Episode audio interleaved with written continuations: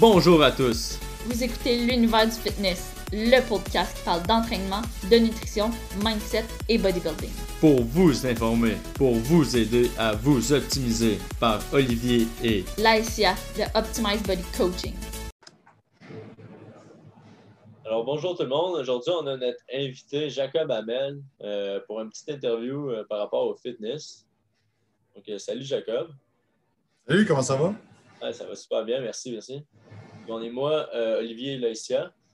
Donc, euh, on voulait en- entendre parler un peu de toi aujourd'hui, puis savoir euh, quel était ton parcours en entraînement. On aimerait ça t'entendre un peu là-dessus. Cool. Dans le fond, moi j'ai 30 ans présentement. J'ai commencé à m'entraîner quand j'avais 17 ans. C'est un parcours qui a eu des, hauts et des bas à travers ça. Je fais du bodybuilding de 2012 à 2017. C'est ça, j'ai commencé à m'entraîner. Je euh, 135, 137 livres. Puis dans le fond, mon plus haut que j'ai monté, c'est 249,5. J'ai franchi 250. Euh, il est arrivé des choses qu'il a fallu que, euh, je back off un peu sur mon intensité, mais j'ai pris comme un bon 100 livres avec les années. Puis, euh, c'est ça, j'ai commencé à m'entraîner euh, parce que je joue au football. Et euh, clairement, à 135 livres, 6 pieds, je n'étais clairement pas le gars le plus massif de mon équipe. Fait que ça devenait problématique. Fait que, euh, puis je voulais, j'aimais ça jouer au foot. Je voulais continuer à jouer après ça au cégep et tout ça. Et là, ben, j'étais juste pas assez dominant physique. J'ai commencé à m'entraîner. À un moment donné, même arrivé au cégep, j'ai été recruté d'une bonne équipe, mais c'était comme trop encore. Je pesais peut-être 180, 185 dans ce temps-là. Euh, puis même à ça, je n'étais pas assez dominant, il aurait fallu que je sois plus les 200. Là, j'ai lâché de, de jouer au football. Et c'est là que j'ai commencé plus vers le bodybuilding et la prise de masse. C'est comme ça que ça a commencé vraiment avec le football. Je fais aussi, tu sais, mes surnoms au secondaire, c'était l'échalote, le grand fanal. Euh, Je mesurais 6 pieds 135. Fait que euh, les, jambes de poulet, cette affaire-là. S- Sans nécessairement être méchant, mais tu sais, mon père m'appelait tout le temps grand fanal. Ça reste que t'es comme, ouais, j'aimerais ça me faire rappeler d'autres choses que ça. Tu que, euh, fait que c'est de même que ça a commencé mon entrée dans, le- dans le monde de l'entraînement. Puis dans le fond, euh, là, tu as fait euh, des compétitions.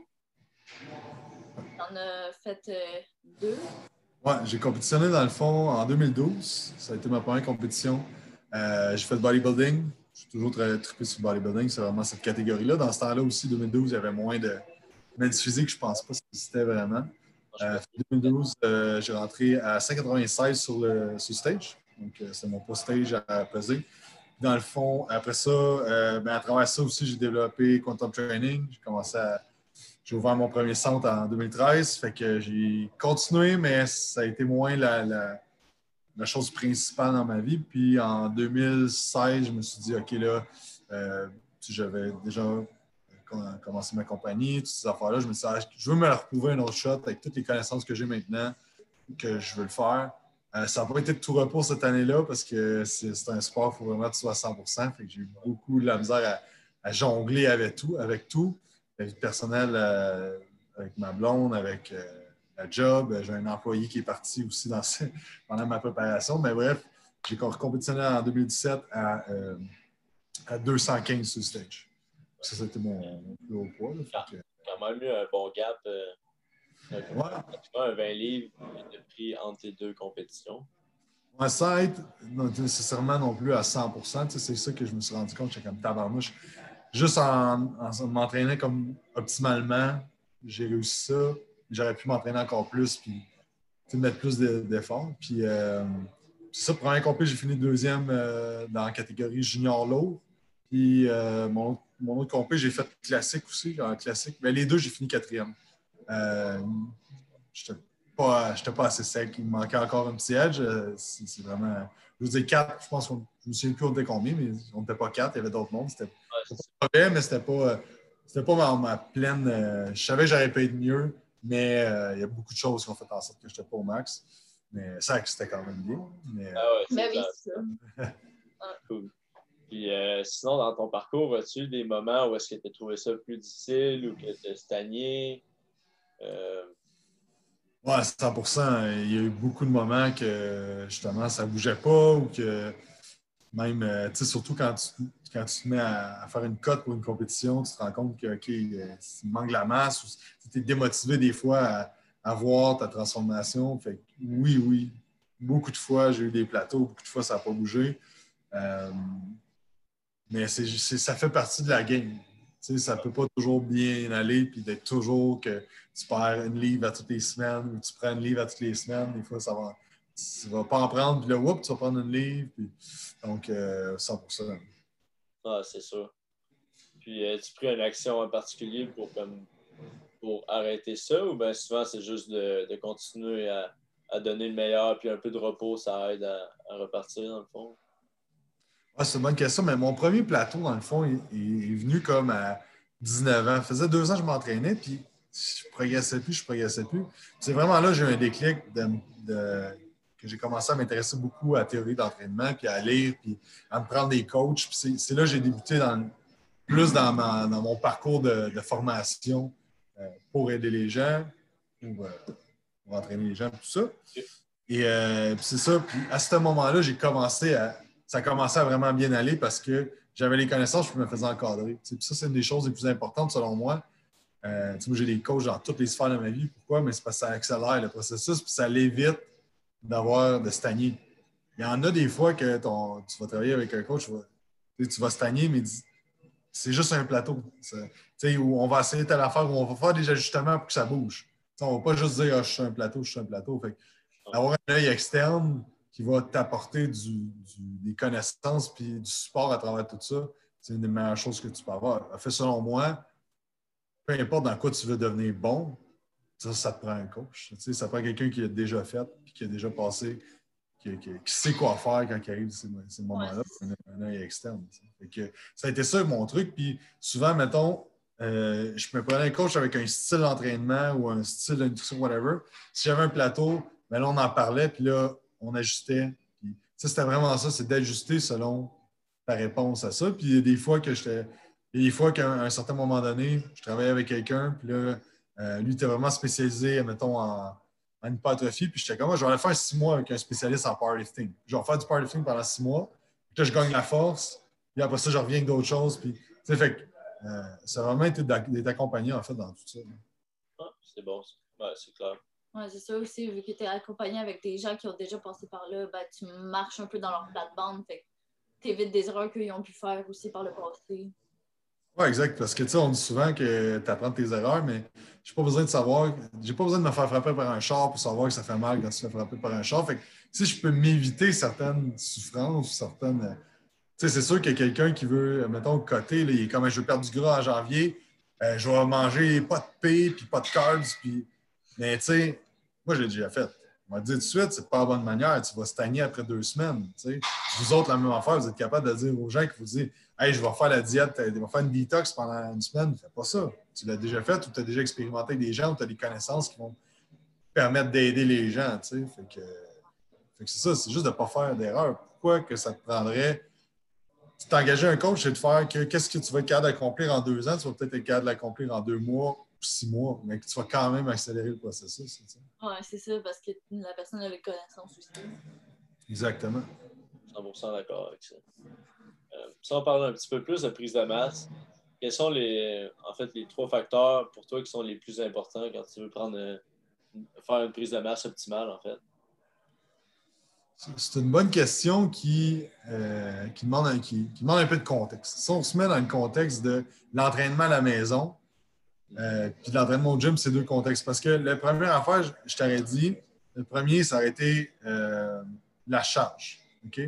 Mais la charge avec d'autres choses. Donc, juste lever la charge, tu vas avoir un effet, mais pas si tu as une exécution absolue.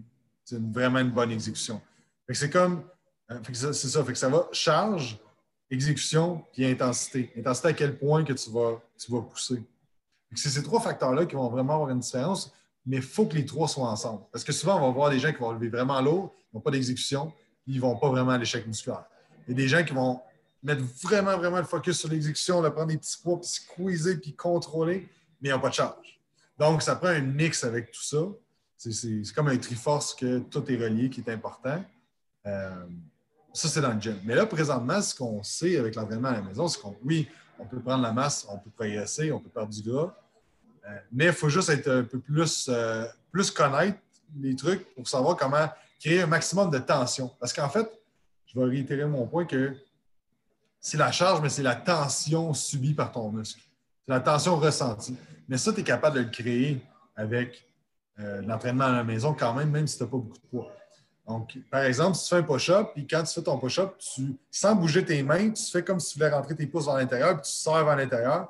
Tu vas créer une résultante de force qu'on va appeler, puis ça va faire en sorte que, bref, très, très, très simple, c'est que ça va juste augmenter plus la tension que va être mise dans tes pecs, sans avoir à mettre plus lourd. Donc, euh, il y a tout cet aspect-là que c'est vraiment une question de tension, de sensation de tension. Je ne dis pas que l'entraînement à la maison, pendant quatre ans, va te faire prendre 20 livres de masse musculaire, 40 livres de masse musculaire. Mais, je veux dire, là, ça va faire presque un an qu'on est dans le, on and off de l'entraînement à la maison. Il y a moyen de progresser quand même si tu sais comment optimiser ton entraînement, euh, ton exécution et ta programmation. Non, ça, c'est clair. Puis, euh, exemple, pour un entraînement à la maison comme ça, est-ce qu'il y aurait une technique euh, d'entraînement que tu utiliserais plus qu'une autre? Mais je vais dire ce que je préfère, parce que moi aussi, j'ai eu à m'entraîner à la maison. Euh, j'aime bien, bien, les techniques de 1 et 1 quart. En fond, c'est que tu fais un mouvement et euh, tu vas juste faire un quart de plus dans une position. Soit dans une position que ton muscle est le plus contracté ou le plus étiré. Donc, ça pourrait être sur une élévation latérale de faire un quart en haut du mouvement de plus. Euh, dans le bas du mouvement, quand tu fais un push-up, de faire un quart de plus. Ça, ça peut être des, des façons de faire des 1 et 1 quart. Ça, ça va être des méthodes. Tout ce qui est méthode d'isométrie, en fait, l'isométrie, c'est juste de créer une tension quand ton muscle ne bouge pas. Exemple très simple que tout le monde connaît, la chaise au mur. La chaise au mur, c'est super payant. si tu fais la chaise au mur, après ça, tu suis ça d'un exercice avec une amplitude complète comme un squat ou un CC squat, euh, ben, ça va faire beaucoup, beaucoup de tension générée, beaucoup de fatigue et ça va amener à l'hypertrophie. ça, les isométriques peuvent être utilisés euh, justement en, position contractée, comme par exemple sur un lateral raise dans le haut de ton mouvement, tu peux faire un, hold de 20 secondes là avant de faire tes répétitions ou ton push-up que tu peux faire dans le milieu, tu tiens pendant euh, 20 secondes en, position à 90 degrés, puis ensuite tu fais tes reps. Euh, ça peut être utilisé dans même les isométriques. Euh, juste qui ne bougent pas comme la chaise au mur, suivi d'un exercice dynamique, des choses qui vont être vraiment intéressantes. Euh, le blood flow restriction training aussi, qui est un peu plus compliqué avec des genres de bandes élastiques au niveau des bras, ça peut être intéressant aussi. Euh, tout ce qui est superset aussi, tricep, en utilisant des exercices vraiment spécifiques au niveau des profils, tout ça, on ne rentrera pas dans ces détails-là, mais la combinaison de deux exercices euh, va être vraiment bon à la maison pour créer un exercice beaucoup plus complet. OK, ouais. ouais. 100 Puis, ça, on y va avec une dernière petite question un des mythes en, fait sur l'alimentation que tu entends encore trop souvent parler. On voudrait ouais. ça sur. pour, euh, pour la prise de masse? Ou... Oui, pour la prise de masse. OK, parfait. Euh, ben, je pense que un des mythes, c'est euh, c'est juste une question de calories. Donc, il faut juste avoir un surplus calories. 5000 calories, mais genre, si tu manges des, tu manges des Big Macs, c'est correct. Il euh, faut comprendre que prendre la masse, c'est simple mais complexe. C'est qu'il y a beaucoup de choses qui vont faire en sorte que ça va affecter autant le stress, le sommeil, le système digestif, euh, tes habitudes de vie, beaucoup de choses qui vont affecter ton, ta prise de masse, surtout le stress. Le stress et le sommeil, c'est des tueurs de, masse musculaire. Mais tu ne peux pas dormir 5 heures, prendre deux scoops de pré-workout et espérer prendre la masse musculaire, ça ne fonctionne pas. Je dis que ça ne fonctionne pas parce que moi aussi, je le faisais. Ça fonctionnait pas. Fait euh, c'est ça. Puis, tu as beau manger 5000 calories, si tu ne prends pas soin de ton système digestif, de ton sommeil, de ton stress, de t'entraîner bien et t'es jamais fort, mais ça ne changera rien. Puis encore là, je me souviens, j'essayais de monter. J'ai déjà pesé 240, mais en 2011. Parce que j'étais juste comme, faut que je monte mon poids, faut que je monte mon poids. Puis je prenais des shakers, des, des gainers, pardon. Ah, je prenais quatre scoops de gainer deux fois par jour. en collation, je me calais 2000 calories, puis avant de me coucher, je me calais 2000 calories. Plus je mangeais plein de repas dans ma journée. Fait que j'avais peut-être 6000, 5000 calories. Mais je n'étais clairement pas rendu à, manger ça. Mais là, je prenais du poids, mais j'étais juste super. J'avais de la misère à monter des marches, puis j'étais soufflé parce que j'étais en train de devenir gras. Et je faisais juste engraisser, tu sais. C'était pas des bonnes calories nécessairement. Tu sais, j'étais comme, je mangeais, j'ai besoin de mes carbs, mes, mes puis mes gras. Fait que là, je mangeais, mettons, euh, un shake ou des œufs. Mais là, je me faisais genre euh, des toasts beurre de confiture avec un verre de lait. Fait que tout cet aspect-là de juste manger des calories pour manger des calories, ça va juste avoir un impact négatif sur ta digestion first. Fait tu sais, on dit souvent, euh, t'es ce que tu manges. En fait, t'es pas ce que tu manges, t'es ce que tu absorbes. Donc, t'as beau manger 6000 calories, t'en absorbes pas 6000 calories. Quelqu'un qui absorbe 6000 calories, c'est un gars qui pèse euh, 300 livres de masse maigre, qui, qui- qui est très peu commun. Un gars comme euh, tu sais, Julien Geoffrion, qui, euh, qui est sponsor par Belly, mettons, juste 6000 calories, en plus un métabolisme super rapide, lui, ça passe. Mais c'est un gros bonhomme. Il- Ouais, c'est ça. C'est pas euh, monsieur, madame, tout le monde qui, qui décide de vouloir prendre la masse musculaire qui va dire bon, ben, j'augmente mes calories. à- À 600 calories du jour au lendemain. Exact. C'est une question aussi de, de- de comprendre ton métabolisme. Parce que, par exemple, moi, j'ai jamais été un gars qui a vraiment mangé beaucoup, beaucoup de calories, puis ça a été efficace. Fait que quand, quand que je fais une phase de prise de masse, euh, le plus haut j'ai monté, quand j'essayais de monter à 200 250, j'étais à 4500. Ce qui n'est pas si énorme que ça pour, ma- pour un, un 250 quand même sais. Fait que, il y a du monde qui va monter pas mal plus que ça, comme Jules, il est plus dans le 6000, euh, Julien. Fait que, faut comprendre aussi que ton métabolisme, il une certaine vitesse, une certaine adaptation. Ça ne donne rien de manger plus que ça parce que tu n'absorberas pas plus. là, ça, ça va au, point aussi de, que je parlais tantôt, que c'est avec un coach que, tu peux te faire aider à ça. Parce que combien de calories tu manges, tu as beau avoir les meilleures formules mathématiques, ça va, tu vas donner un plan, puis ça se peut qu'un client que ça aille bien, puis ça se peut qu'un client que ça aille pas bien. Puis ça, ça fait 12 ans que je coach, j'ai vu des milliers et des milliers de clients. Tout le temps de m'affaire, je commence avec un plan, je vais lui donner, je pense à la meilleure affaire. Ça se peut que ça fonctionne, ça se peut que ça ne fonctionne pas. C'est l'adaptation, il faut voir, puis l'ajustement par la suite. C'est ça, des fois, qui est dur à faire nous-mêmes. Même moi, même si j'ai beau avoir toutes les théories au monde, j'ai la misère à ajuster mes propres affaires parce que tu te réveilles le matin, tu es comme ah, si je monte mes calories, je baisse dessus, je gasse pareil, qu'est-ce que je fais? tu sais? C'est là de, faire confiance à un coach, je pense que ça aide vraiment beaucoup. Ouais, Ouais. puis aussi, c'est que quand tu veux, mettons, avoir une transformation physique, ben, tu te vois comme pu aussi, au bout de la ligne. Exactement, oui, exactement. Tu sais, tu, une livre, mais tu ne vas pas vraiment dans le miroir. là. C'est c'est dur d'être d'être très objectif avec toi. Puis aussi, tu sais, euh, je vais parler dans la compétition, quand tu, tu, cas, tu as dit que tu en as déjà fait une. Ouais, Tu sais, moi, quand tu la fin, tu ne te vois plus, tu es juste plus, je suis plus assez gros, je suis plus assez coach, je suis pas assez, je suis pas assez rien dans le fond. Fait que là, euh, c'est- tu sais, on voit pas. Puis, sais, même en transformation physique, les premières semaines, des fois, ça bouge pas tant. Fait que là, tu as tendance à vouloir tout ajuster, tout changer, mais des fois, c'est trust the process. Juste que ton corps se, se mette en marche. Ah, c'est cool. Donc, euh, ça fait pas mal le tour de notre petite interview. Euh, Merci d'avoir participé. euh, C'était très le fun. Un plaisir, merci à vous autres. Le fond, euh, où est-ce qu'on peut te suivre, toi, Jacob? ça- Ben, dans le fond, Quantum Training. Quantum Training sur Facebook, Instagram, euh, YouTube, les podcasts Quantum aussi. Euh, on a plus d'une centaine d'épisodes. Tout est là.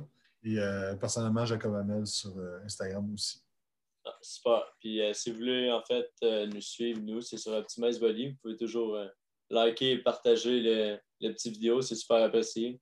Puis euh, Si vous avez on- aimé ça, puis dans le fond, euh, la semaine prochaine, on a Julien Haroun de Believe Supplement qui vient avec nous pour euh, l'entrevue. Puis euh, sinon, suivez-nous Facebook, Instagram. À la prochaine. Si vous avez aimé le podcast, que les sujets abordés vous ont été utiles, Que vous avez appris quelque chose ou que vous pensez que cela pourrait aider quelqu'un, partagez-le à un ami, à un proche ou sur vos réseaux sociaux pour nous permettre d'aider le plus de gens qui, comme vous, cherchent à atteindre leurs objectifs. merci et on se dit à la prochaine pour un autre épisode. Soyez, forts.